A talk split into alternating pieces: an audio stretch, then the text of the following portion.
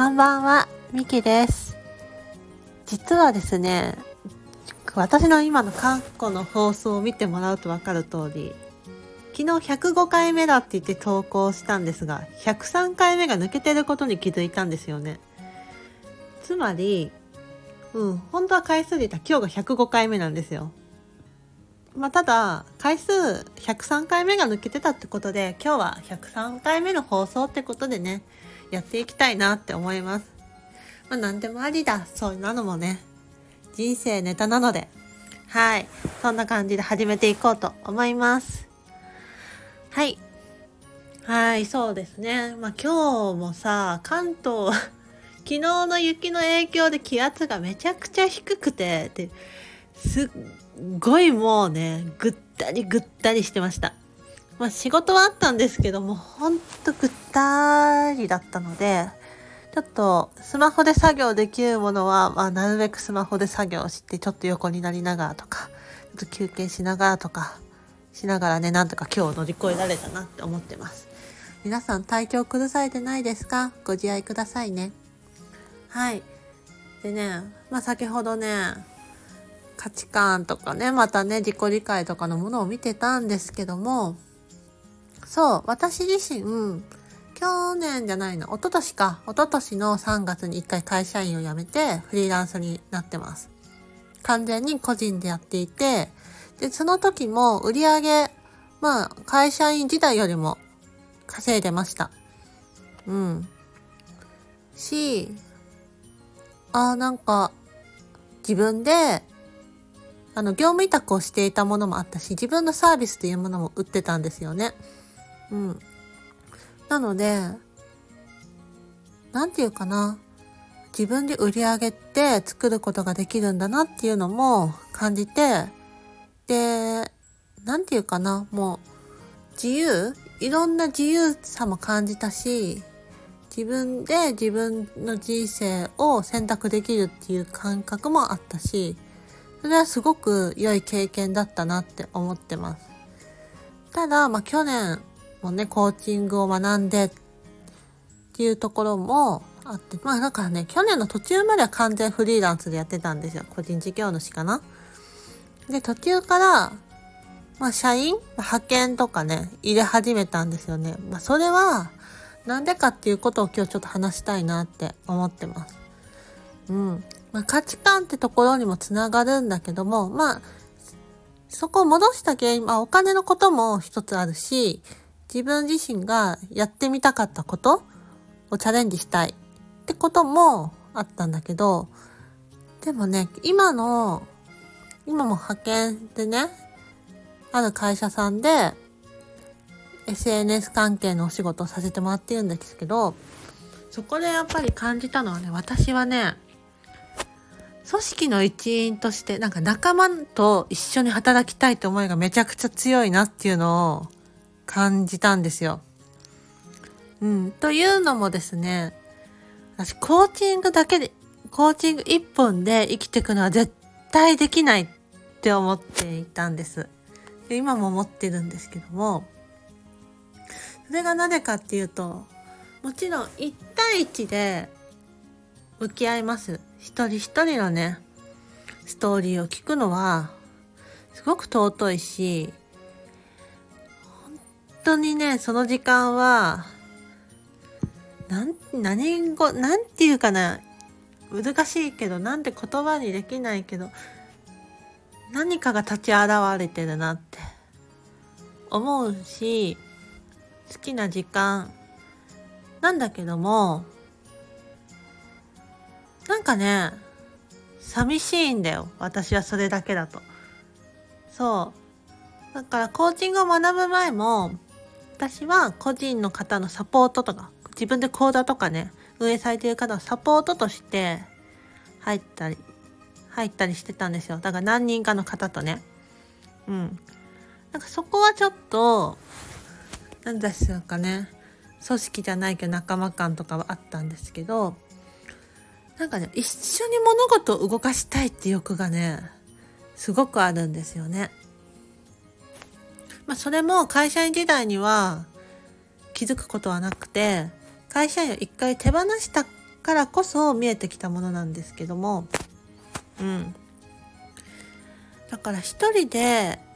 もできることってめちゃあるけど仲間がいるからこそ一緒にやる仲間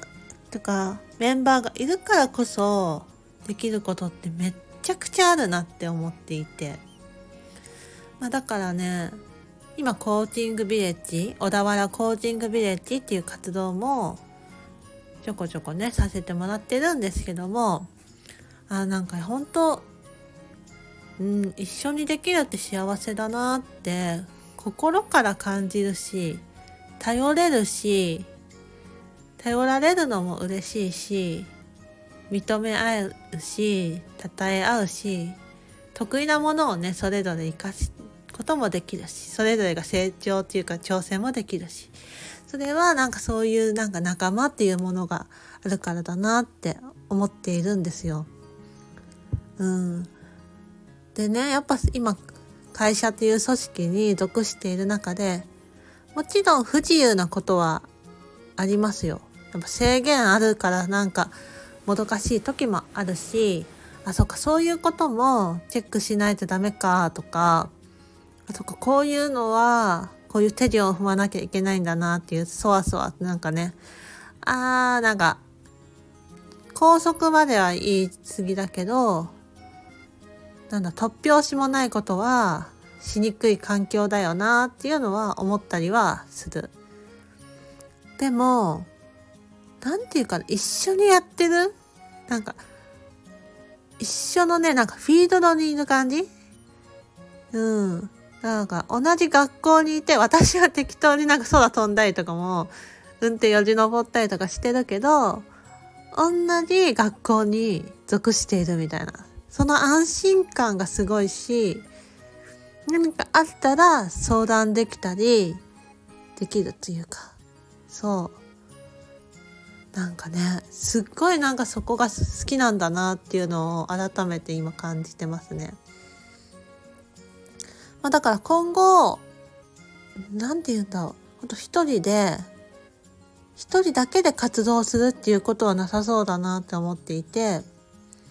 まあ、業務委託としてどっかのチームに入るのかそれとも私がチームを作るのか。小田原コーチングビレッジがなんかめちゃくちゃ大きくなっていくのか。なんかそういうのとかはわからないけどなんかどこかに属すっていうかなんか誰かと掛け合わせてやるっていうのは私の中ですごく大切な価値観なんだなっていうのは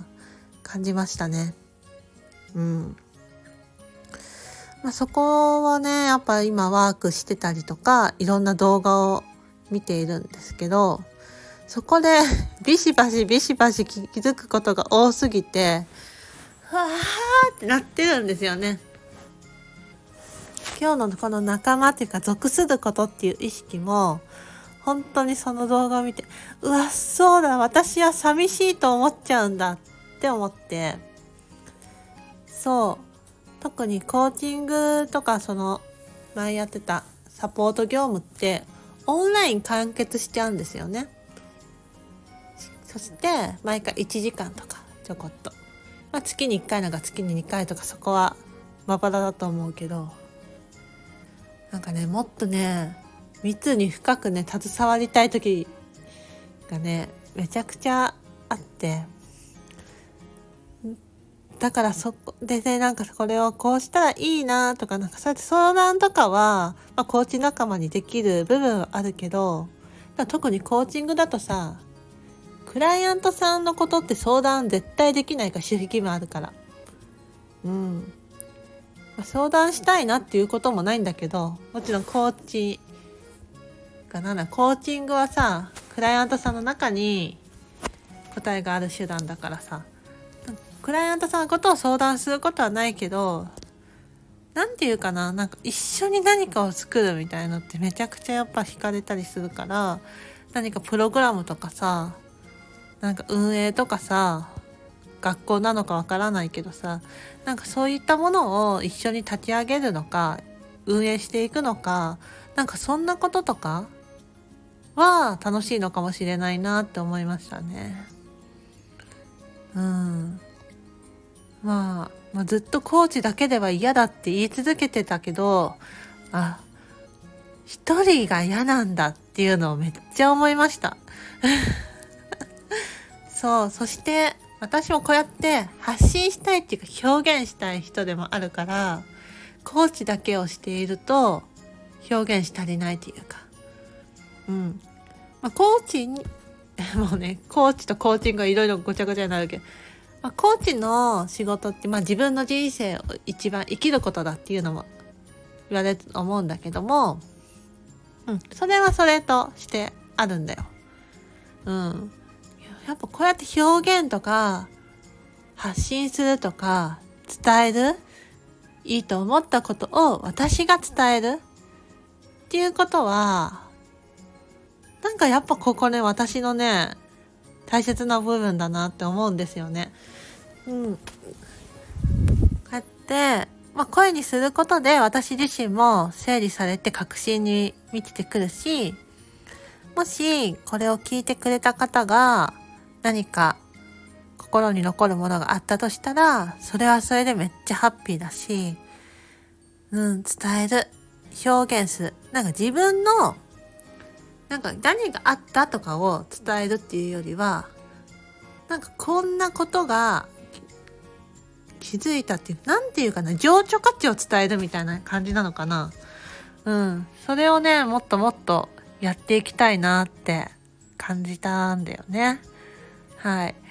まあ、それはそうかく。それは、だから個人でやっていくかもしれないけど、それはチームとか組織でもやっていきたいなって思うので、もっとね、この力をね、伸ばしながら、個人でも動けるけど、まあ、組織としてもやっていきたいっていうのをね、動いていきたいなって思いました。はい。ちょっと今日は熱く語ってみましたが、ちゃんと内容 固まってたかな？あの定ね、いつも通り台本はないんですけども。あ、そしてその価値観に気づいた動画も概要欄に載せておこうかなって思います。まあ、いつも大好きなやりたいことを見つけたの八木さんの動画なんですけども、おすすめなので貼っておきます。はい。そしたら今日も聞いていただいてありがとうございました。また収録していきます。バイバーイ。